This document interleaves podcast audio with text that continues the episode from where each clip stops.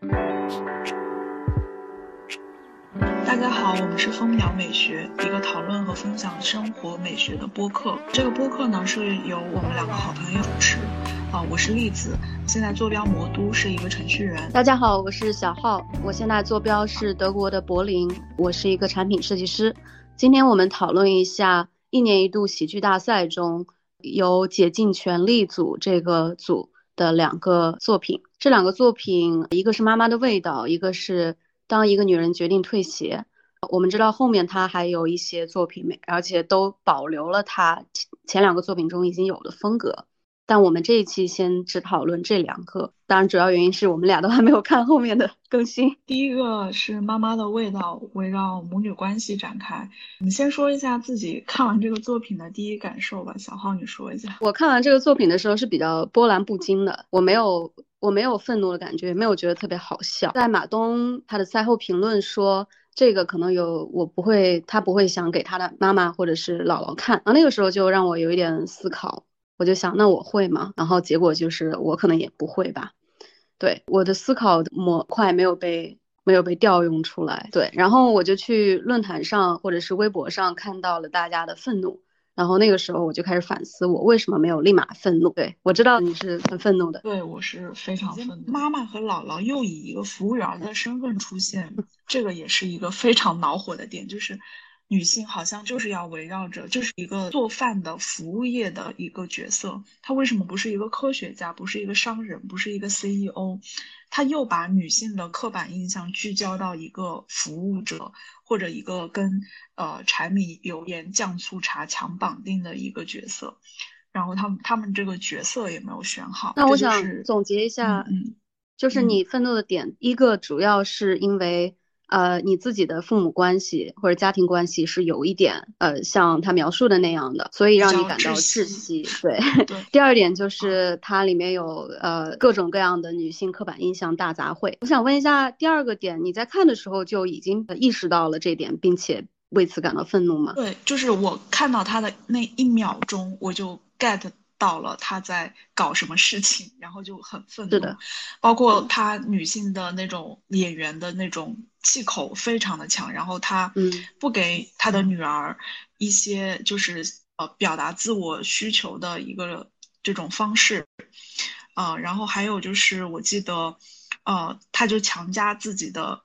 想法给他的女儿，就说这么做就是对的。然后当他这个顾客或者说这个女儿的这个角色没有接受的时候，他就觉得呃你就背叛了我，然后就那种情绪的大起大落，就是那种非黑即白、强烈的这种情绪，让人非常窒息。嗯嗯嗯，我看的时候是也有一点窒息感的。然后我没有特我我能稍微把它压下去，尽量把它当一个喜剧作品来笑。是因为我自己的家庭没有这么窒息，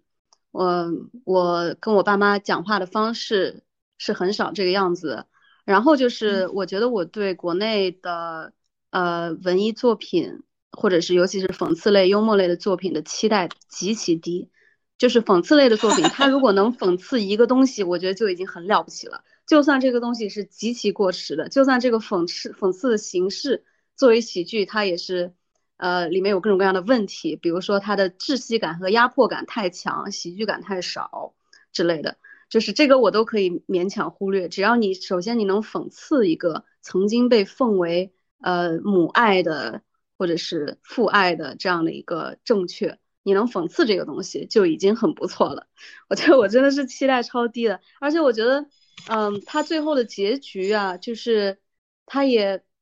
我当时，我当时还在想，这个东西，这个剧情走下去，它要落在什么样的结局上？它会让这个女生来一个反击，然后举报投诉，然后把这两个人给咔嚓掉，还是说他会回到那种春晚式的结局？然后后来结果他是回到了春晚式的结局。呃，我我我不气愤的一点，但是我觉得，可是他升华我会更气愤哎，就如果他升华到，觉得是在。掩埋了这个现实，强行扭转了真实的情况，所以你我觉得不是，我觉得如果他升华的话，也就是说他真正的就是在讽刺这种母爱，我会更愤怒。嗯，因为因为讽刺一个事情，他没有讽刺到它的根源。如果只是讽刺，呃，母亲这么多母亲为什么都是这样一个歇斯底里，不听不听小孩讲话，然后用爱去绑架他，稍微得不到回应就觉得自己陷入了绝境，然后拿那种绝望的感觉来逼迫自己的儿女就范，就是这个现象。他讽刺的是这个现象，但是我觉得如果讽刺这个现象是对很多母亲是不公平的。我们先就不提那些不是这样的母亲，然后就是说是这样的母亲，她也是有她的社会原因在的。嗯嗯，这就像比如说一个小品，他在讽刺女孩子化妆总是要花两小时，他讽刺的是对象是女孩子，那他凭什么这么做呢？女孩子化妆时间长，是因为他们长期要服美役，那长期被美的社会最被当做被社会要求，他们一定要很美，然后他们有压力，所以他们。才会化妆时间这么长，所以我觉得是他如果要讽刺的话，我觉得也是在讽刺一个爸爸缺位的一个父权结构下的母亲被被逼如此，他们没有别的，他们的精神空间很少，他们的独立的情况，那独立的资源比较少，所以他们就会把全部的热情寄托在子女身上，然后产产生这样的窒息式的母女关系。如果单纯的只讽刺这些母亲的话，我觉得是会让我更生气的。所以他最后变成了那种，哎呀，还是母还是香啊，母爱还是香啊，我心里反倒舒了一口气，你知道吗？我说还好你没有讽刺妈妈，你要讽刺妈妈，我跟你没完，你知道吗？这种感觉。嗯，对他他是没有讽刺，我记得当时于和伟他的评论是让我想起了我的妈妈，我和想家，然后这，对他，我觉得他能他这样的作品能激起这样的讨论是一个好的现象吧，就说明了代际之间对于这种。讽刺类幽默和小品的看法已经不同了。像于和伟那一代的人，嗯，就会说：“哎呀，歌颂了母爱，对吧？呃，好笑。”然后最后还歌颂了母爱，让我想到了我妈妈，很感动。然后我看所有的年轻人就是上蹿下跳，就是怎么能把我的苦难放在我面前，还要让我笑呢？是这样的。很多的弹幕飘的就是哦，好窒息，好烦，就是那种厌恶感。对，我觉得。我觉得他们可能就可能就也稍微带一下到他们之后的作品，他们他们想讽刺的东西，他们的出发点都是好的，他们想讽刺一个枷锁，对吧？嗯，但是他们把这个枷锁用最气人的和最优秀的演技来表达出来，然后作为观众，对你就会窒息，然后被然后马上就像从一个观众变成了一个受害者，这样从喜剧的。技巧来说是觉得是很失败的，这个达不到喜剧的技巧，因为我觉得喜剧一般是是那种话剧的表演功底，嗯，加上他们中年中年女性的女演员的困境，然后他们是好不容易单站上了这个舞台，他们互相鼓励，再加上糟糕的没有笑点的一个作品，以及这种让人窒息的，就是。就是打脸观众的一个 内容，让这个作品加上演员整体的这个，就是一个非常诡异、很别扭的一种感觉。这种别扭感，其实我在看在看后面的作品时候达到了顶峰。就这个诡异感，我倒觉得好，嗯，算了吧。但 就觉得一个好的喜剧作品，它如果是一个讽刺性的喜剧作品，它最后的落点是给观众以力量，它是让你觉得啊好解气，我得到了力量，我以后也可以反抗它，或者说我曾经就是这么反抗它的，现在有人懂了。它的最终的落点是在反抗上面，是这个喜剧就第一个作品完全没有落到这个上面，嗯，然后第二个作品呢，它有落到那个上面，但是是非常生硬的 强行。三百六十度回转落一下，但它整个的过程都是不是特别反抗为中心的，整个过程就是把让观众变成了受害者。我觉得最后的就是看到第二个作品，因为我自己还没有进入婚姻，所以我可能会比较抽离，没有那那么的痛苦和生气，不像第一个作品。但看到最后，他就是，我就想，嗯，好歹是升华了。虽然那个转折非常的突兀，我估计是被 骂惨了。他们团队回去反思说：“哦，现在这种女性主义比较多，我们得在这方面去迎合他们。”然后就强硬的加了一个离婚的一个结尾。但就是第二个作品就怎么说呢？我的看法就是，嗯，你好歹是升华了。啊，对对对对，是的，对。所以第二个作品，我是接受程度上，我是比第一个作品要好。就至少他的他表达出了他的意图，就这些这个团队的这个团队很很有意思，他们像那种很努力高考的学生，他的意图都是好的，我要我要努力，我要考高分，是那个技术和思想都没有达到那个高度，所以就有点不就弄巧成拙。他们就是恩姐弄巧成拙，每一期都是就觉得很好笑，就是感觉是每天五点起床背书，晚上学到一两点，最后考下来呢还是不及格。但是他们又那么的努力，然后又是那种高龄考生，你又不忍苛责他们，又怕伤害他们，因为我们又同是女性，是吧？我我们可能以后也会有中年的危机，但但是呢，他们学习态度又很好，真的是这样，就是这样，就 就是让让就是看他们的作品就会让我望而却步。我说哦，又来考验我了。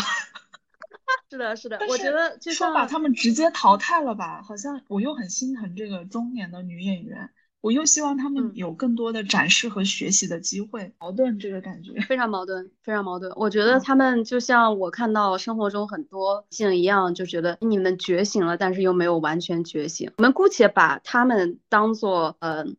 剧本，就是剧作人，因为其实剧作人是谁？剧作人都是男性。首先，这两个节目的那个写剧本的那个人都是男男性。呃，然后我们也不太知道这三个演员在剧本的干预程度有多大。所以作为观众，我们只能就说啊，你们、你们、你们仨是演员，这作品就是你们的，我们就这样暂且说好了。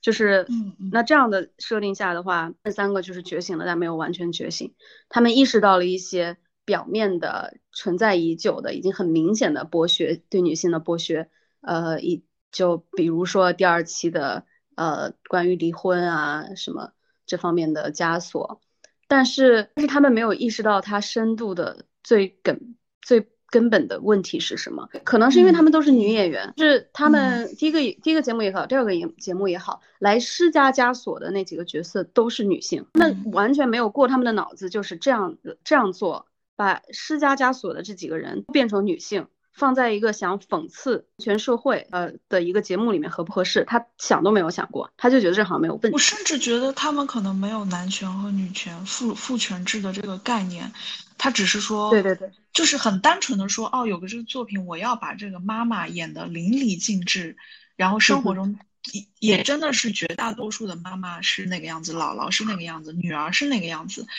但是我觉得他们。就都没有触到这个边，就完全没有这个意识，说现在的年轻人他们的这个意识形态的改变，所以我觉得这次可能他们我不，他们我没有看后面这个没有渠道看到后面对于这些演员的采访，当他们看到弹幕，当他们看到就是网络上对他们的口诛笔伐的时候，他们是不是大为震动，就像听到了一个。很新的概念，哎，我也挺好奇的，嗯，因为我们现在就聊一下网民的反应吧。其实我觉得这样的作品，嗯，它可能最精彩的地方是，我是大家对它的评价和反应和讨论和争吵。我我是比较关注豆瓣的这个群体，这个嗯小组，它里面对这两个作品的讨论很多。然后豆瓣大家都知道是一个女性主义非常普及的一个环境。所以豆瓣应该是对女性和女性作品最友好的一个环境了，相对于微博而言。豆瓣里面第一个作品的话，大家都是非常生气的，然后跟我们分析的呃也都差不多。第二个作品大家就是有点缓，有点舆论反转，就觉得哎，嗯，他他这次成功的表达出了一个老套，但是很很很有共鸣的一个女性困境。好，你是女性主义作品，虽然我们都觉得不好笑，不好笑是真的不好笑。你可能不是一个成功的喜剧作品，但是谢谢你们存在，你们你们得存在。所有过来骂你们说这个作品不好笑，你们是在吃女性红利，你们根本不懂女性主义的观众，尤其是男观众们都给我滚粗。所以这个是小组对这个呃对这第二个节目的看法。我还我还看到很多男观众，尤其啊，他们很有意思啊，他们会发帖说呃说就。抨击这个节目，嗯，当然很多男观众是觉得把男人比作鞋，然后他们受到了冒犯。哦，这个这一点，这一点我要跟你讨论一下。我刚开始呃就是这个是 B 站的一个 reaction，然后是几个男性 UP 主和一个女性 UP 主。呃，我刚看看我看到很多弹幕说，嗯，那他他们急了，这些男的他们急了。我后面突然想，他们是男性。首先他们是人，只要是人类，大家都不愿意被比作鞋子。尤其在中国的这个环境里面，因为之前叫一些女性什么破鞋，还有鞋是踩在脚底下的这种上下级关系里面，我觉得只要是个人，他都不高兴。所以，只不过男性的不高兴来的比我们晚了很多。为什么会这么想呢？男性的不高兴比我们晚晚了很多，是因为他们一直都是比较高兴的呀。是因为从来没有人把他们比作鞋子，然后他们对呀，当第一次比作鞋子的时候，他们很愤怒。但是这不是说是男性或者女性的愤怒，我觉得是个人都会愤怒。但是这个是有区别的，因为是个人都会愤怒，但是男性的愤怒跟女性的愤怒，他们来到像你说的，来到了时间有巨大的差别。然后这个差别背后就代表着男权社会，对吧？所以这就不单纯的就是一个人的普遍的愤怒，这里面是有性别 difference 在的。所以这个时候，作为女很多女性观众就会去讽刺：哎，你现在知道急了，你以前女生那么急的时候，你怎么不帮忙说话呢？你现在急了，你还有一个平台可以去可以去说：哎呀，我不开心，我不开心。那女生。说那么多我不开心，我不开心的时候，你怎么还反过去骂人家呢？你怎么还说你怎么还骂杨笠呢？对吧？所以看到这个现象，我是很开心的，因为那个那个视频节目，它的评价里面也都是呃说这个男观众急急不可耐的那个那个嘴脸啊，就是很好笑。就是我觉得第二个作品，它除了结局升华成离呃离婚了。还有一个很大的成功点，它是把男的 比作了鞋子，然后激起了男性同胞的感同身受，激起了他们的不满。做，对他其实根本就不是把男性比作鞋子啊，不是，他用的还是一个很贵很好的鞋子。我。呃，如果那个是正品的话，可能要几千块钱。那女性之前被叫做破鞋和这种几千块钱的名牌高跟鞋 还是有区别的。对啊，而且他其实没有把女男性比作鞋子啊，他鞋子更像是一个婚姻隐喻。就这个节目，第二个节目之所以激起更多的讨论，也就是他成功的，哎，不能说成功的吧，毕竟他其实还是一个比较失败的喜喜剧作品。但是作为一个社会话题，一个文化产出吧，只能这样说，它成功的激起了女性的共鸣，引发了男性的疑惑。因为每次女性觉醒的时候，或者是突然一波的大家的共鸣，大家突然说，哎，对，就是这样，对对，然后男性都会疑惑，都会啊，都会这样，因为他们是第一次发现啊，原来原来有对女性的不公正，原来他们也是会生气的，原来之前的那样的剥削是不对的。呃，他们能意识到不对已经很不错了，但他们第一反应都是疑惑，所以每次看到这样的女性的觉醒和男性的疑惑和愤怒，我都觉得很是很好的事情，在中国的女权的这个进程上面算是一个很好的事情。所以看完第二个作品，我只能就是说，嗯，虽然你确实不好笑，虽然你里面把呃女性角色都还是非常刻板印象，都是一些婆婆呀，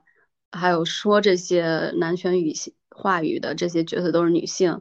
虽然你没有好好去反思它的源头，但至少你激起了这样的讨论，觉得我就可以跟你和解，这是我的对第二个节目的看法。我也是，就是好歹升华了。对，但是真的还是有很长的路要走。之前在豆瓣看到有个挺有意思的字，呃，一个男观众过来说，这不是女性主义作品，他们只是吃女性红利。我很想知道，吃女性主义红利这个东西最近火起来一个。什么现象？你有听过这种说法吗？我听过，比如说杨笠说她是女性的一些龌龊的想法，她说出来了，然后很多女性支持她，她相当于是吃了女性的红利。龌龊是加引号的，嗯，对对对，我知道我知道，两个都是很坚定的女权主义者啊，所以之间可能会有这种自嘲，但是我们都是很坚定的女权主义者，就是女性红利，女性女性主义红利就很搞笑，因为。呃，男性做的事情本来都都是红利，但是因为男性被当做 default 的性别，所以他们做的事情就是就是事情而已。然后女性做的事情突然就会被会被称为红利，或者是就是一种特殊的存在，好像他们不是人这个范畴里面的一样。人的全集就等于男性，我觉得这个逻辑就很搞笑。为什么会有女性红利这种东西？因为像脱口秀这样的环境下，男性。男性说的所有的内容都是男性话题啊，他们吐槽女朋友那的，对吧？吐槽恋爱中的关系，吐槽呃自己单身也好，怎么怎么样的，大家脑中肯定已经浮现了很多人。为什么没有人说他们是在蹭男性红利，对吧？因为他们下意识的把男性就等于了所有的人，他们讲这些话题和有人愿意听是自然而然的事情，但是女性脱口秀演员讲女性的会引起共鸣的话题，然后女性爱听，突然就成了一个，哎，你是不是要走捷径？其实他只是在做一个极其正常。是个人，是个脱口秀演员，都会去做的事情，就是说自己的故事和看法。然后我觉得这个作品它不是吃女权的红利，它是站在了女权的对立面，然后是踩着这个女性悲惨史的尸骨上升起来的一个作品。看出来你对他的厌恶了，真的非常厌恶。第二个作品还是第一个作品，还是都厌恶？这这两个作品都是。都是就是踩在这个悲惨的血泪史上那个升起来的一个作品。然后论厌恶度的话，因为首先我没有受过婚姻的苦，所以我对这个第二个作品是有一些抽离感的。但对第一个作品是呃深深恶痛绝的厌恶。觉得就挺有意思的，因为他们三个是他们想要讽刺的东西的受害者，但他们演出来之后却被。比如说，你形容成一个施害施暴者，他们比如说踩着这个女性的苦难的，就是他们怎么能变成了一个施暴的这样的一个角色？就是他本来讽刺的这个东西，他应该是跟受害者站一起的，他或者他想法想跟受害者站一起的，是在你的形容里面，他好像成为了那个施暴者。就是我非常厌恶这个作品的原因，就是他们能把这个作品搬上一个比较新潮的一个节目上面。就是一个悲剧能演演出来，而且从编剧到演员，他们没有发现这里面的问题，说明很多东西都已经根深蒂固到大家不觉得这些东西是个问题。像这种很多敏感的话题一样，他们不觉得这些东西是敏感话题，而且淋漓尽致的写出来演出来。这就是一个很愤怒的点。比如说，是不是要尊重一下妈妈？是不是要尊重一下姥姥？妈妈和姥姥可能不是这个样子，就好像这个概念不存在于这个作品以及围绕这个作品的演员和编导的脑子里面。第二个点就是之前提到的选选用的这个角色，他们顺理成章的选了一个服务员做饭的，然后那为什么？不选一个男厨师呢，就看的都是女性。第二个作品里面就是这个女性角色，这这也是一个刻板印象，女的是服务员、导购。就现实生活中存在着大量的就是这种购物的呃导购都是女性，但是他们就顺理成章的把这个东西呃搬到了台面，不觉得说我选一个女导购是对这个加深女性刻板印象的一个问题。然后这个女导购还极其的不敬业啊，然后也没有做到一个导购应该做的事情。我觉得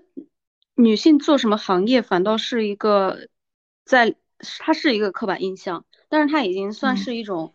恶恶毒程度没有那么重的一个刻板印象了。我觉得在这两个里面，严重程度更重的一个刻板印象，就是在家庭单位里面承担男权卫士的角色，就是。劝诫、规训女性要保持维持结婚状态和忍一忍的这样的角色都是女性。是的，然后他们，对他们都是一个，呃，他们非常生动的演出了这些人、这些女性、这些规训别的女性的女性的丑恶嘴脸和呃歇斯底里和呃不讲人话，他们把这个东西。变成了笑点，但是这个东西呢，嗯嗯，就是喜剧讽刺喜剧里面的行业规则是，我们用，因为因为 stand up 是国外的那个是西方的一个呃原创嘛，所以他们有一种说法叫，我们只能 punch up 而不是 punch down，就是说讽刺的东西或者我们重拳出击的这个对象，我们只能向更有特权。更强势的社会的那一方，性别也好，种族也好，呃呃阶级也好，我们只能向上打，然后以这样的形式给更弱势的一方，而以力量，而不是给 punch 这种弱势的一方，因为这种丑恶当然是存在所有的一方的。就像在这个节目里面，他 punch 的对象就是这样的女性，就是这样规劝别人别的女性，然后面目可憎，演的确实特别好啊，面目可憎，不讲人话。满脑子男权思维，令人窒息。他们 punch 的是这样的一个形象，但 punch 这个形象，他们又找的是女性演员来演。这个就，所以这样解构你的那种厌恶感，就是你们确实想讽刺这个东西，但是讽刺的这个东西找了女性来演，那你们讽刺的东西就完全不成立了，因为你们还是在 punch down。这样作为一个喜剧来说，是不可能让女性得到得到力量的。你觉得这样说合理吗？嗯，对，这是合理的，就是嗯，就是 punch down，然后很 down，他这两个 punch 的很 down。男性在里面美美的隐身哦，两个节目都对，两个节目都没有任何男性的影子哦，完全没有男性角色。然后比如说第一个里面，姥姥、妈妈、女儿三个人，好像就是这三代没有变化。姥姥是那个样子，妈妈也是这个样子。然后这个女儿到最后也对这个自己的母亲没有没有任何的办法去跟她做一个沟通。然后她的三代。就血淋淋的摆到了我的观众的面前，就说你们年轻人也没有办法，就是那个女儿的最后没有办有效建立沟通，嗯，就是好像给我就 punch down 了我们，就说你们这一代，你们能做什么呢？嗯，就是他引发了一个深深的绝望，这是一个他 punch 的很 down 的一个点。哪怕说这个女儿建立了一个沟通渠道，给她的妈妈或者姥姥讲讲讲道理，或者做出一个反抗，这个作品绝对是讨喜的。因为反抗是可以做的很幽默的。其实是的，类似的喜剧作品我们已经看了很多了，就是他作为一个弱势，然后他来反抗这些，然后以很幽默的形式反抗，这种东西最给人力量的。但是他们。没有没有 get 到这个形式，所以是比较机械化的。当然，我们当然我们回到刚才说的话题，就是他他就算想讽刺这两个现象，他们也都把这两个现象变成了女性，然后男性在里面都是消失的。但是其实造成这个两个现象的原因，都是因为父权结构和父权社会。然后但但是你在两个两个节目里面都没有出现这个始作俑者，对吧？所以就是完全就是还是起一个好像都是女女人的戏，都是女人这样对女人，社会都消失了，男性都消失了。这明明讲的是家庭和婚姻，男性在里面是绝对的 重要的显眼的地位，但是都在两个节目中消失了。这个是我觉得作为女性主义作品，如果我姑且称它为女性主义作品的话，呃，是一个极其不合格的作品。这就像之前鸟鸟他讽刺过妈宝男这个现象，但是他他找的点是，为什么大家都叫他妈宝男，而不叫不叫爸废男？如果爸爸特别废的话，可以叫 爸废特。这个才是你优秀的女性主义的作品啊，因为你 punch 的对象是男权主义啊，为什么要 punch 受同是受害者的女性呢？所以这可能就自然而然引到我们想跟大家分享的下一个话题，就是。作为同被压迫，从都是第二性，在这个社会啊，都是第二性的人来说，我们该怎么和呃和自己周围的女性相处？就第一个节目就是我们怎么和自己的妈妈和姥姥相处，尤其是妈妈和姥姥都是那个样子的话，这个可能呃，栗子你会不会有什么？我们因为因为我自己的家庭没有这个样子。呃，但我也可以分享一下我我跟我妈妈的相处方式。栗子，你有没有什么想分享的？如与其我分享，大家就去看第一个小品，就这么 这么典型吗？对，就是就是他帮我就华丽丽的演出来了，而且那个演员演的非常好，就可以。那你爸爸等等，嗯，稍等一下，感受你爸爸是不是就是沉默的那种？沉默的，或者说不在家的，然后到最后好像所有的错误也怪不到他的头上。最后完美两个 crazy beach 就是妈妈和女儿都是 crazy beach 啊，然后爸爸还是可以出来所谓的说句公道话，但是这个公道话是加引号的啊，典型，非常典型，非常的典型。但是呃，对对这个作品的愤怒。嗯，和无奈，包括甚至比如说那个女儿，她没有做出一些有效的改变，也反映了我的愤怒和我的恐惧，就是我怕我也成为呃下一代这样的人，然后没有办法做任何的改变。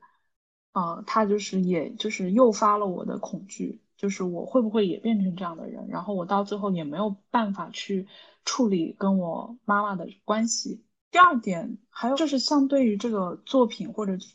里面的主演很复杂的感情，就是因为我同样身为女性，包括现在逐渐年龄逐渐增大之后，我慢慢能体会到，呃，我妈妈他们的无奈和痛苦，所以就是要有很多心疼在里面，但是是带带给我主要的痛苦也是也是妈妈。但是我现在又是最能体验体验他为什么变成这个样子的，以及我好像或多或少也在往那个角色去转变的时候，对自己的恐惧和对他的深深的理解、深深的厌恶和呃无可奈何的非常呃复杂的一个心情。你能多分享一下你为什么觉得自己在往这个方向转变吗？嗯，就是比如说。呃，妈妈就会比较悲比较悲观。其实里面的女性都是比较悲观的，她们呃那样就是抓狂的点在于，他们离那种呃低谷非常近。比如说，呃妈妈妈控制不了女儿的话，她就会马上变成一个很悲惨的角色。这是她的恐惧诱发了她对女儿的控制权利。然后包括第二个作品里面劝别人结婚的那些人，他们那么去劝，他的最就是最底层的逻辑在于，他觉得单身的或者结不了婚的人是非常可悲的。就是我觉得就一直以来都有一个这种恐惧在，他是之前跟随了我的妈妈，但是他现在，我我现在也会感受到这方面的恐惧。能具体分享一下为什么会恐惧吗？就是社会大环境，所有人都告诉你，呃，你不结婚你就有问题，这就是一个非常直白的一个原因，就是所有人都是这个样子的。呃，以前更加年轻的时候会感受不到或者没有那么迫切，但现在就是一睁眼，我好像又老了一老了一天，呃，然后我离那个对，这这这个是很真实的，然后。见到的所有人，他们都已经结婚生小孩，然后大家都会问你啊，你怎么还不结婚？就是这种切实的所谓的关照，或者说缺所谓的催婚，就是会诱发我觉得是不是那大家所有人都这么催我，是不是他是真的很悲惨的一个角色？然后这种恐惧好像开始就像一个传染病一样，开始入侵到我的思想里面，然后我没有办法去根除这个恐惧。嗯。所以，其实看完这两个作品，你感受到的更多的是恐惧和志气，而不是力量。对对，就是我看到的，其实，在隐藏在这个作品的后面，是女性的恐惧。嗯，是他们的呃，就是那种比较负面的一些对自己的一些枷锁。嗯嗯，所以就是呃，甚至我觉得可以用不寒而栗。就是我看这些作品的时候，就是不寒而栗，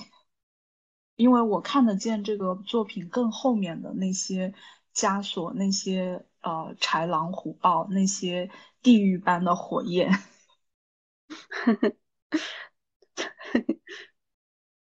嗯，那我们就稍微落在我们该怎么做这这上面吧，就是在生活中怎么跟别的女性相处。尤其是家庭的这个环境里面，我我可以分享一下我自己的感觉，就是，嗯，我呃，当然我也没有结婚，所以我们可以更更多的聊一下母女呃这样的关系。嗯，我看第一个节目的时候，嗯，我实在是没有特别多的代入感，因为我跟我嗯妈妈的相处关系不是这个样子的。嗯，我。我觉得我身上能够让我在这样的一个社会还安然存活，勉强算幸福快乐的主要原因的性格上的原因，都来自于这些好的性格，都来自于我的妈妈。嗯，所以，所以我看第一个节目是比较抽离的。然后，但是我比较难受的一个点就是，她三代同堂，三代女性同堂，女儿、母亲和姥姥这两对母女，本来应该是。世间最亲密的三个人，最亲密的两对，在我自己的成长环境中也是。但是他们三个人都有不同的姓氏。我我每次看到这三个人一台戏，我都会觉得一股很深重的悲哀。这三个人明明是在血脉上最紧密，然后他们在呃回忆上也好，应该都是最紧密的三个女性，也是最给彼此力量，然后或者是剥削，就是这种紧紧命运紧紧缠绕的三个女性，她们都姓着三个不同的姓氏，姓着自己父亲的姓氏。呃，这个事情每次我看到，我都会觉得比较悲凉。然后，然后就是我会觉得，嗯，我当然不想呼吁还被被这样的家庭关系剥削的年轻人说要要向上原谅或者是怎么样的，这个绝对不是我的意图。呃，我是想在呼吁那些，比如说像栗子这样已经拥拥有了强大的自愈能力，以及呃心内心已经非常强大的情况下。尝试着用不同的观念来看一下自己的妈妈。如果你的妈妈也是从小会让你比较窒息的那种，会看到她为什么会这样，以及好好多女性当了妈妈之后为什么都会这样。就像栗子之前分享一样，她们的价值，她们一旦结婚和生子，很多时候，尤其是上一辈，他们的价值就在于育儿，他们没有很多社会关系，也没有很多经济能力。所以育儿就成了他们唯一的那个念想，所以他们会把自己所有的情绪都倾注在这个方面，慢慢的就变成了一种疯狂的状态，就是不理性的这种状态。但这种状态是人为的，而不是女性天生就不理性或者什么的，这是另一个刻板现象。所以如果试图用这样的一个角度去看自己的妈妈的时候，会不会能不能产生一种 sisterhood 的感觉？因为我们平时在网上，嗯，很多已经觉醒的女孩子们也好，或在网上看到那种还在纠结自己男朋友啊那些渣男的故事的时候，大家都会在评价里面说，评论里面说，姐妹不能这样，姐妹你应该怎么样。所以我就在想，有时候可以试着，试着跟自己的妈妈说一声，在心里面说，姐妹你你不能这样，你不能首先你不能这样对我，然后你不能这样对自己，然后你不能允许别人这样对你。然后我知道做到这个很难，我也我也很难，我天天也在努力践行，这样不被别人别人践踏。但是我们可以尝试着一起做，我是觉得可以可以去可以去尝试一下。